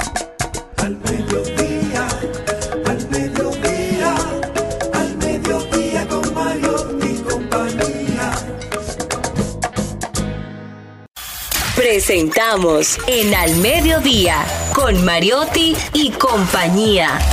Hablemos de derecho. Estamos de vuelta con contenido de calidad, creación de valor. Está con nosotros Sonia Uribe, directamente de Legality, a hablarnos un poquito de la discriminación laboral. Sonia, está dando mucho, ¿no? bienvenida a tu casa. Bueno, buenas tardes, sí, así me siento como en mi casa, señores. Gracias por estar, eh, permitirme estar cada jueves con ustedes. Eh, vamos a tratar un tema que se está dando mucho y es precisamente la discriminación en, los ambientes laborales. Eh, muchas veces eh, tenemos la creencia de que en materia laboral hemos tenido grandes, grandes, grandes logros, pero todavía, señores, se mantiene muchas veces lo que es el, el tema discriminatorio. Y ese tema es está muy ligado a lo que es el derecho constitucional que tiene cada persona. A veces hemos tenido casos de personas que ya sea por su forma de vestir, por su forma de peinarse, por su religión o por cualquier otro eh, aspectos que, crean un prejuicio social, pues son eh, discriminadas al momento de ser contratadas o una vez contratadas en, en, el, en su puesto de trabajo, pues son objeto también de, discriminaciones, de ciertas vejaciones y, ¿por qué no?, de limitaciones en el avance o en el crecimiento que tienen en el sector laboral. Pero también eh, quiero compartir una sentencia que ha sido ratificada en, este mismo año, el, el criterio ha sido ratificado por el Tribunal Constitucional, que con relación a las personas que tienen tatuaje. Muchas veces vemos que existe un prejuicio social bajo el entendido de que todo aquel que tiene un tatuaje pues tiene una afiliación con, con pandillas, es un delincuente. Entonces crea la, la idea de que la persona no podrá desempeñar de manera adecuada su puesto de trabajo. En el 2019 fue la primera sentencia del Tribunal Constitucional que tuvo que ver con un tema de la Policía Nacional, precisamente, que sacaron de sus filas algunos policías porque tenían tatuajes. Y en ese momento el Constitucional entendió y dijo que el prejuicio que se creaba estaba en contra de lo que era la libertad del desarrollo de la personalidad de cada uno, que está íntimamente ligado con el derecho a la intimidad, el derecho a la imagen y también a la dignidad humana. Eh, ahora, en este mismo año, el Tribunal Constitucional emitió una sentencia en el que ese criterio que dio en el 2019 se ratifica y establece precisamente que los prejuicios sociales que podemos tener con relación a una persona o a una actuación no pueden ser tomadas en cuenta para que, una, para que se desarrollen dentro de una empresa o precisamente para, para ser contratados. Muchas veces nosotros vemos, lamentablemente todavía se ve, que quizá la persona de mayor capacidad es la que está en la parte de atrás de la, de la empresa. Y en la parte de adelante te ponen a la persona que responde a lo que se entiende que es la el, el, el llamado social, lo que es la lo que la sociedad está pidiendo, que, que tenga la vestimenta, el peinado adecuado o que tenga una serie de cosas. Eso obviamente es una actitud que es eh, que es vejatoria y que va en contra de lo que es eh, lo- los derechos fundamentales de la persona.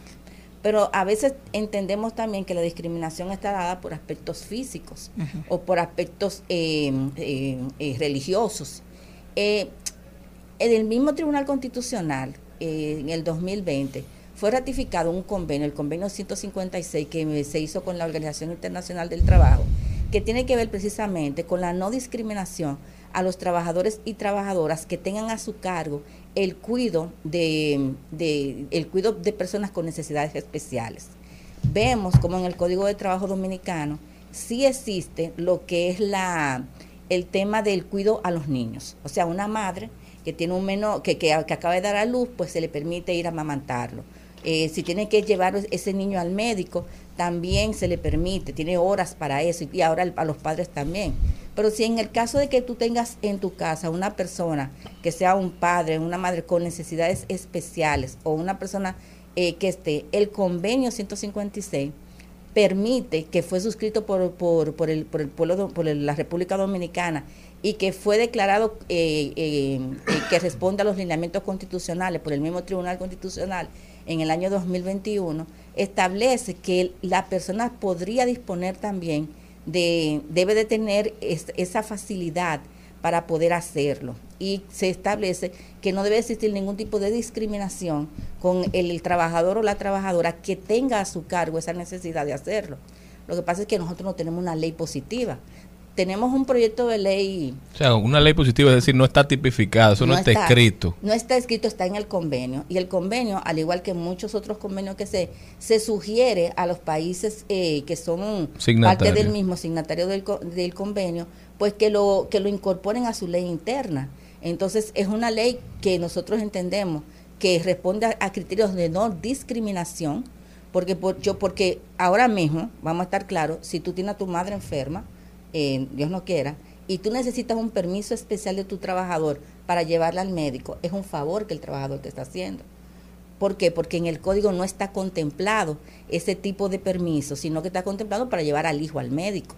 Pero en el convenio 156 tenemos una ley, como ustedes acaban de señalar, que va a tratar sobre el perdón. Pero Y una el, ley el mismo tema de estos convenios, uno es signatario, se supone que uno está de acuerdo con lo que establece, pero no tienen dientes estos convenios internacionales, es decir, no si no se aplican, no, no pasa nada, digámoslo así, eh, para decirlo claro. Por eso ellos mismos hacen la recomendación de que países como el nuestro lo apliquen a la ley, lo escriban, lo tipifiquen, lo vuelvan parte del marco jurídico. Exactamente, porque es un convenio. ¿Por qué? Porque es importante. Porque el, por eso queremos hablar del tema de la discriminación, que va más allá de lo que dijimos anteriormente, de lo que es aspecto físico, creencia. El hecho de que yo como trabajadora tenga esa condición especial en mi casa, me limita quizás en el desarrollo o en el avance de mi, de mi trabajo y lo que establece precisamente el convenio es que se debe de legislar a los fines de que estas personas que tienen estas necesidades especiales dentro del hogar y el desarrollo económico, pues que también puedan ser objeto y no ser discriminadas en ningún momento. Sonia, ¿crees que en algún momento nosotros nos encaminemos a poder tener un currículum sin foto?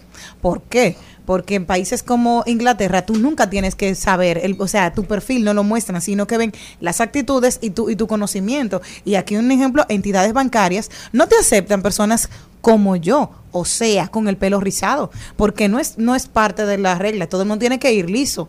Y, y va en contra de lo que es mi apariencia física, va en contra de lo que es mi integridad como persona, va en contra de lo que es mi identidad. ¿Nosotros nos encaminaremos a eso en algún momento? Va en contra de lo que la Constitución llama como el derecho que tú tienes a desarrollar tu libre personalidad. Gracias. Eso ha cambiado mucho.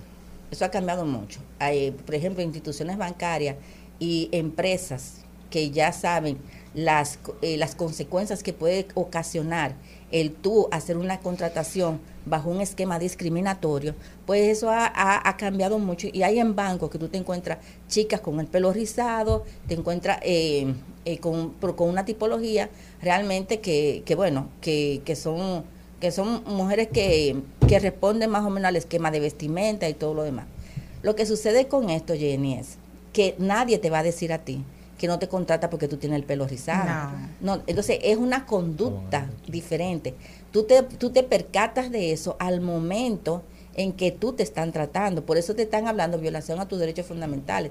Si tú tienes las capacidades, que también es una sentencia del Constitucional, que pasó en la Policía Nacional, que da mucho material en materia de discriminación con relación a sus empleados, si tú tienes, si tú notas, por ejemplo, un- un- y que tú con las mismas capacidades, con las mismas, eh, los mismos eh, atributos eh, en cuanto a formación colateral, eh, puedes desempeñar una función y sin embargo tú no recibes el mismo trato, significa, obviamente, que hay una situación que puede estar lacerando tu derecho fundamental y para eso tú tienes que, eh, como bien dice la Constitución, pues re- ejercer tus derechos frente a la ley. Bueno, yo espero que sí, que vayamos avanzando en torno a ese caso, porque hay muchas personas con la actitud, dicen, no, es que tenemos que blanquear ciertas No, zonas. no, el Y país se lo que se merece, Exacto. eso. O sea, ir Sonia, más allá. sugerencia final. Bueno, nuestra sugerencia final primero es que, que nosotros nos empoderemos, tanto como, como ciudadanos, como, como, como empleados y como empleadores, en entender de que todo el mundo eh, requiere un trato justo, eh, que se respete lo que son sus derechos fundamenta- eh, fundamentales, la dignidad. Y por qué no, también solicitarles a nuestros le- legisladores pues que se vayan adoptando normas y leyes que permitan realmente que esta, est- eh, estos derechos que, la, que, ha reconocido la Constitución del 2010, pues realmente se vean contemplados en una ley y que tengan regímenes de consecuencias a aquellas personas, tanto físicas, eh, públicas como privadas, que vayan en contra de lo que es el sistema de los derechos fundamentales de cada uno de nosotros. ¿Dónde la gente te encuentra? Como siempre en mis redes sociales, a través de Sonja Uribe y a través de legalityrd.com.do. Muchísimas gracias a Sonia por haber estado con nosotros. Nosotros vamos al cambio.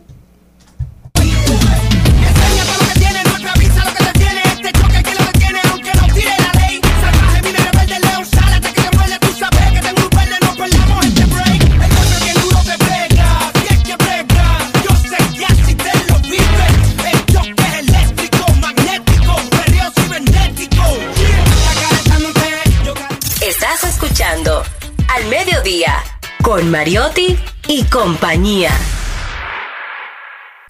Rumba 98.5. Una emisora. RCC Media.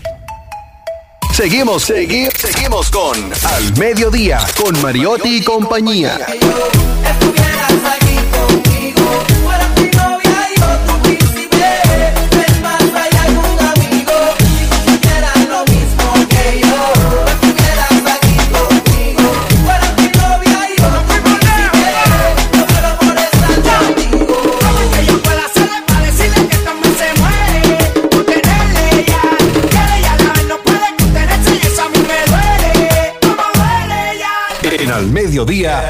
Bueno recibir buenas noticias.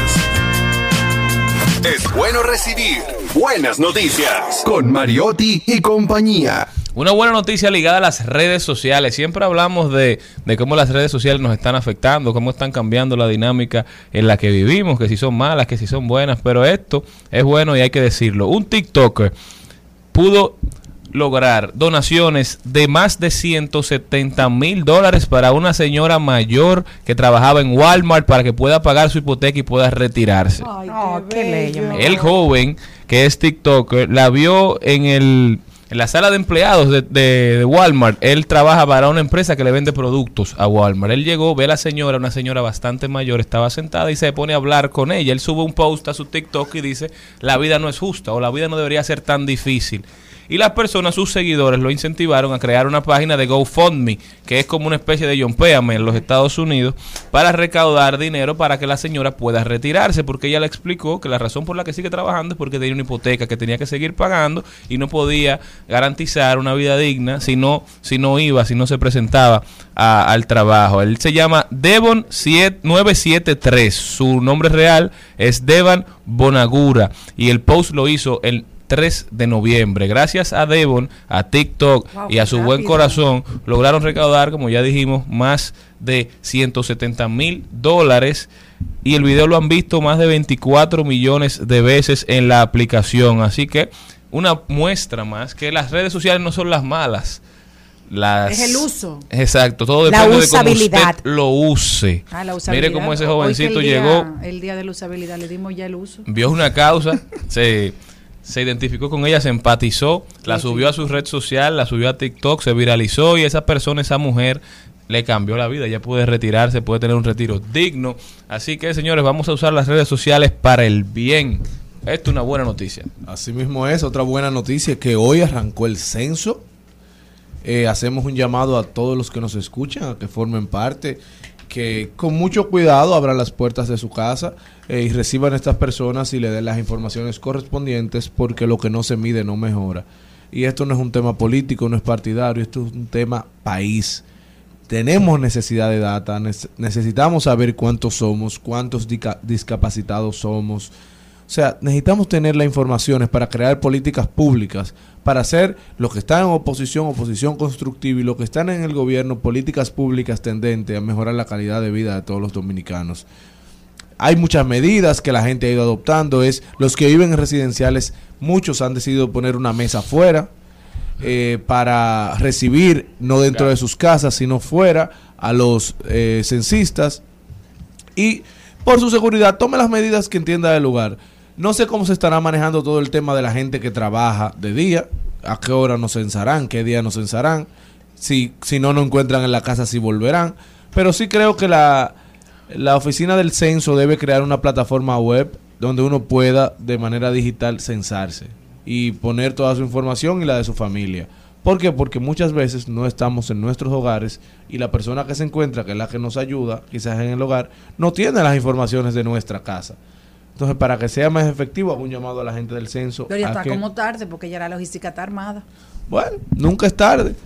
O, o que lo hagan al final. El que Y no son pudo- varios días, estarán desde Sí, hoy hasta el Y fin de 23. semana también. Es decir, que yo creo que la población también tiene que colaborar, señores, que desde en algún momento eh, va a ser difícil uno saber el día que está. Pero No. ayer nos decía eh, una de las personas que Andy, está colaborando que le van a pasar la información a los supervisores de la casa que no censaron y luego se van a tomar en cuenta esas direcciones. O bueno, que el gobierno disponga un sábado de toque de queda, que disponga los, los equipos, el capital humano, dos días de toque de queda, ya estamos acostumbrados a eso, duramos un año casi en eso. Estará acostumbrado usted, señor. Gracias. Bueno, pero si hay que hacerlo, hay que hacerlo. Usted y Chubá, que son los únicos que se quedaron en la pandemia. No, Chubasque ti- no creo que se es quede, el enemigo del pueblo. Al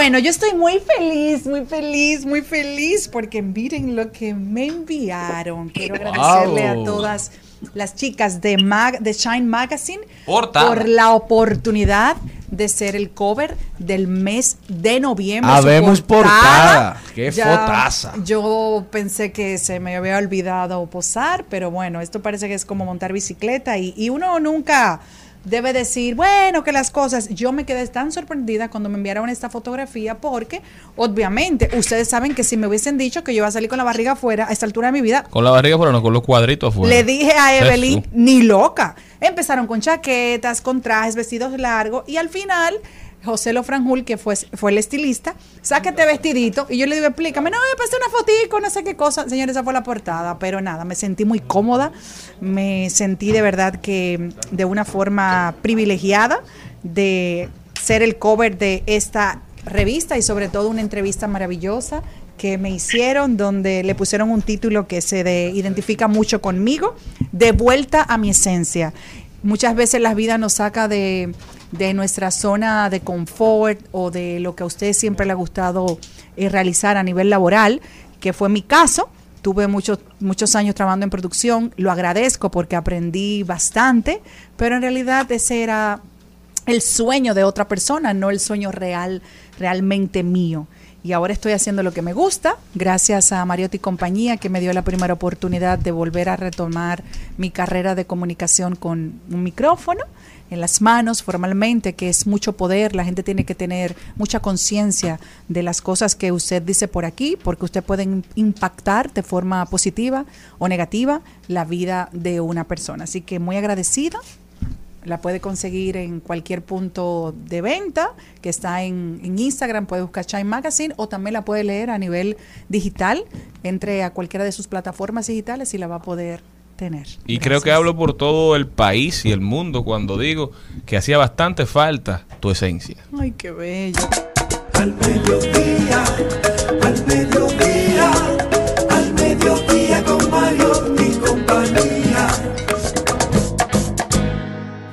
Ella no necesita presentación, su presencia nos llena todo de amor. Mi querida adorada doña Angelita García de Vargas. Buenas tardes. Muy buenas tardes, encantada de oírte y ver tu testimonio que me llena de orgullo porque te conozco a ti hace muchísimos años y he visto tu progreso tan espectacular que yo como mujer me siento muy orgullosa de verte cada día. Yo te doy las gracias antes de que comiences a dar tus hermosas palabras que nos llenan siempre de empoderamiento, porque tuve la oportunidad de elaborar contigo en el Ministerio de Relaciones Exteriores y es una mujer de la cual aprendí y te respeto porque eres líder, eres fajadora y esas son las cosas que siempre tenemos que ser empáticos, decir las cosas positivas, porque muchas veces la gente se queda callado con las cosas buenas, solamente la deja pasar y no debemos ser así. Así que te mando un beso y sabes que te quiero con todo mi corazón. Y yo otro abrazote bien grande a todos los radios oyentes, agradecerle por su sintonía y por darme seguimiento, porque lo hago desde, desde mi alma, estas reflexiones. Hoy, este, muchos de ustedes, sé que muchos de ustedes han oído esta expresión, hacer un mea culpa. ¿Qué significa hacer un mea culpa? Significa literalmente por mi culpa se usa como fórmula para reconocer una culpa o un error. Yo les pregunto, ¿en qué momento sentimos culpa? ¿Cuando le hacemos daño a otra persona? ¿Cuando sentimos vergüenza por algo que hemos dicho o hecho? ¿Sentimos culpa cuando no somos capaces de controlar nuestras emociones?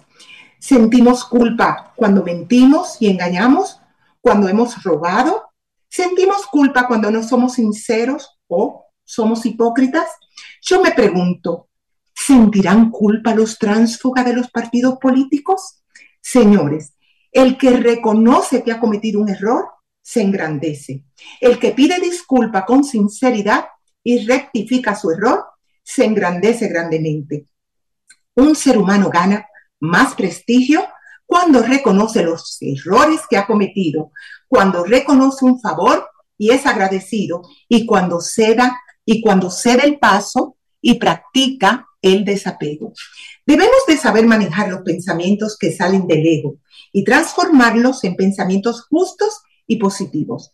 Como también debemos saber que la honestidad y la humildad nos enseña a valorarnos y a valorar a nuestro prójimo.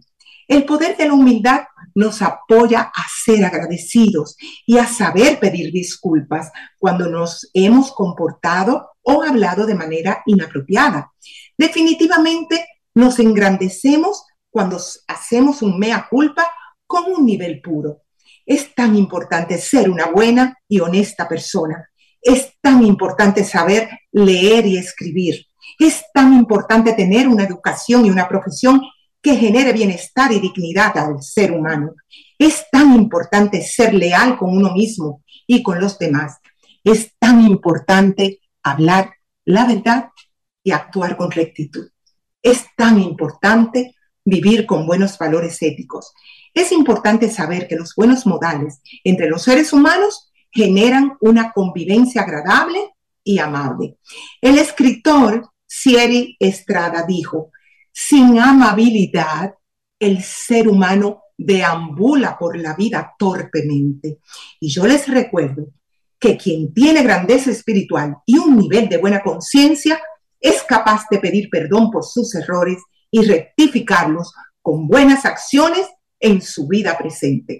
Así finaliza en el día de hoy mis reflexiones desde mi alma. Desde mi amor, Angelita García de Vargas. Muchísimas gracias, doña Angelita. Un abrazo especial. Nosotros desde aquí le mandamos todo nuestro cariño. Esperamos que antes que empiece el año nuevo la, la veamos y podamos compartir con usted en persona. Voy a ir personalmente al programa. ¡Qué Eso es una bueno! promesa. Que En doña diciembre, Angelita, ahora en noviembre no voy a poder, pero en diciembre les prometo que voy a estar, mi presencia, mi amor y todo lo que ustedes también generan en mí, lo vamos a compartir. Se nos Muchísimas parece esperar la gracias. con picadera y brindis. doña Angelita, que usted vuelve a la carrera para ser la primera dama de este país. Bueno, nadie sabe usted. sabe Dios. La vi- en la vida todo es posible.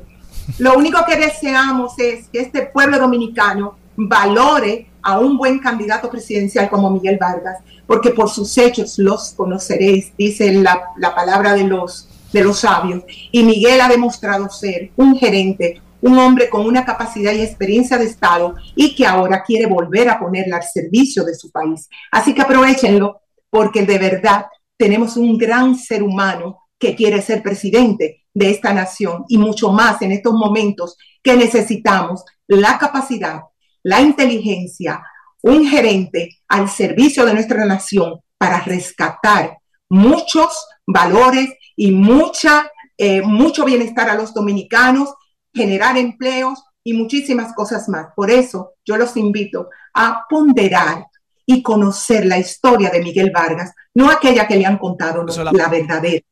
Un beso grande. Rita García de Vargas, muchísimas gracias. Vámonos.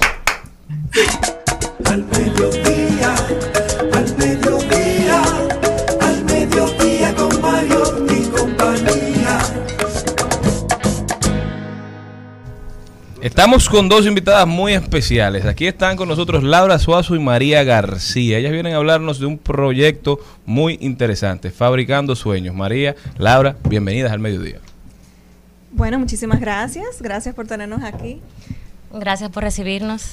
Conozco de ustedes la trayectoria, sobre todo con, con María, que hemos estado por el país y hemos, y hemos peinado, y eh, sabe de la situación de pobreza de muchas zonas. ¿Qué es Creando Sueños? ¿Qué es este, creo en tu poder? ¿Qué es este, este hermoso proyecto que están trabajando ahora ustedes?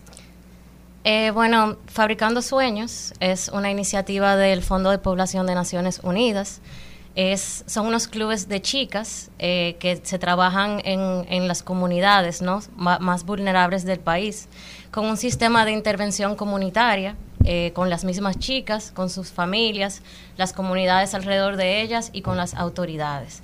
En estos espacios seguros, eh, las chicas se encuentran eh, con otras líderes de su comunidad, ¿no? O sea, mujeres mayores que ella. Nosotros trabajamos con chicas entre los 8 y 15 años de edad, dividida en, en grupos de pares. Y aquí reforzamos su ciudadanía, su autoestima, a Wow. través de temas como la gestión emocional, eh, la salud mental, eh, la salud integral en sexualidad. eh, y también a que ellas re- reconozcan cuando, se, cuando están en situaciones donde sus derechos son vulnerados o en situaciones de violencia o de abuso. Y también que sepan qué hacer cua- cuando estas situaciones ocurren, ¿no? Me encanta, de verdad que felicidades. Y para las personas que quisieran incluirse también para formar parte, porque de verdad que me llama mucho la atención, la vida eh, nos da mucho. Y, y, y por qué nosotros no colaborar con iniciativas así como las que ustedes están haciendo? Wow. Bueno, eh, justamente nosotros venimos a hablar de la campaña Creo en tu poder y me encanta porque hablabas justamente antes de nosotros entrar de impacto y de empoderamiento. Justamente esta campaña es para promover el poder que tienen las niñas en sus sueños Ay, y en sus bella. capacidades para que puedan optar por diferentes proyectos de vida que no son necesariamente la unión temprana o el embarazo adolescente. Entonces, la campaña incentiva un poco a eso mismo, a que veamos qué, qué tienen que decirnos las niñas, sus voces, cómo podemos aportar en eso también nosotros hacia ellas. Una pregunta, ¿cómo se eligen estas comunidades o estas jóvenes?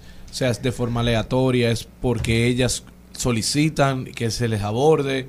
¿Cómo, cómo es el, el mapeo de ustedes? Eh, bueno, se- primero se trabaja con, con data. Me imagino o el mapa de la pobreza. Claro, de pobreza y también eh, comunidades con más altos índices de embarazo en adolescencia y, y bueno, y de uniones. Por ejemplo, ahora mismo estamos en Asua, que es una de las provincias con los índices más altos y también estamos en otras comunidades del sur del país que sabemos que es una de las Sí. regiones más, más pobres de, de- de nuestro país. Entonces, se trabaja con data y también con socios locales que nos facilitan esta implementación. Luego hacemos nuestro propio censo para identificar a, esta chi- a estas chicas y, y también recibir el consenso de su participación con sus familiares. ¿Cuál será el seguimiento que le dará el proyecto Creo en tu Poder a esas jóvenes que logra impactar? O sea, no sé qué tanto dura el proyecto eh, de compañía con las jóvenes, pero luego de eso se queda una base de datos para, para ustedes como proyecto mostrar resultados. Mira, logramos impactar la vida de Jenny y esto, en esto se convirtió Jenny. Sí. Imagino que es la mayor satisfacción del proyecto. Sí, bueno, Creo en tu poder es nuestra campaña ahora mismo, que es rompiendo estereotipos, rompiendo los roles que eh, principalmente de embarazo y de unión temprana que afectan y perjudican a nuestras niñas y adolescentes, promoviendo estas imágenes como la que vemos aquí, que las chicas se sientan motivadas a aspirar a, ser mujeres que transformen su sociedad, ¿no? Que en vez de aspirar quizás a dedicarse a la solamente a la atención de un hogar o de un bebé, digan yo quiero dedicarme a la ciencia, a las leyes, a la política, a otras cosas. Entonces, Fabricando Sueños, para responder a tu pregunta, que es los clubes de chicas, la iniciativa como tal eh, que estamos desarrollando, eh, desde Fabricando Sueños se realizan sistemas de, monitor- de monitoreo y evaluación eh, de, de capacidades, de percepciones, de creencias con las chicas, desde antes que pertenecen a los clubes hasta y durante y después de seis meses que terminan los clubes para ver realmente cómo mejorar y también cómo hemos generado un cambio en ellas y cómo hemos impactado. ¿Cuántas jóvenes están actualmente dentro del proyecto que ustedes han podido llegar en las diferentes comunidades, sobre todo de esas vulnerables que ustedes mencionaban anteriormente? Bueno, el dato que tengo es que hemos impactado 600 niñas y adolescentes aproximadamente, que han participado en 21 clubes en nueve localidades diferentes. Se desarrolla, como decía María, de 8 a 15 años y la idea es seguir impactando mientras vayamos pudiendo desarrollar, encontrando nuevas áreas. ¿Les pueden solicitar a ustedes de alguna de algunas comunidades que digan, mira, aquí estamos nosotros, en- tenemos un problema porque hay muchas adolescentes que salen embarazadas? Me gustaría tener, ¿hay alguna forma de comunicación con ustedes para, para que esos programas lleguen a algunas comunidades? Eh, sí, utilizamos mucho el canal de las redes sociales eh, a través de Fabricando Sueños RD o los canales del Fondo de Población de las Naciones Unidas, UNFPA RD. A través de ahí nos pueden contactar. Ya recibimos ese mismo tipo de, de, de solicitudes, o sea, no depende solo de una solicitud, sino también de la data que vamos levantando y también de los socios que apoyan a que, a que esta iniciativa se pueda desarrollar y, y costear, por decirlo así. Gobierno local es un socio fundamental también en este tipo de proyectos. Eh, hablaba justamente con una compañera de María de una iniciativa que se hace en algunas comunidades, que son las redes de Fabricando Sueños, que por ejemplo personas, eh, autoridades de la comunidad acompañan niñas en su camino, de la escuela, por ejemplo, a la casa y demás, para protegerlas de alguna incidencia de violencia, etcétera. Entonces esos son socios fundamentales también. ¿Dónde las pueden conseguir ustedes? ¿Las redes sociales? Eh, Fabricando Sueños RD y UNFPA RD.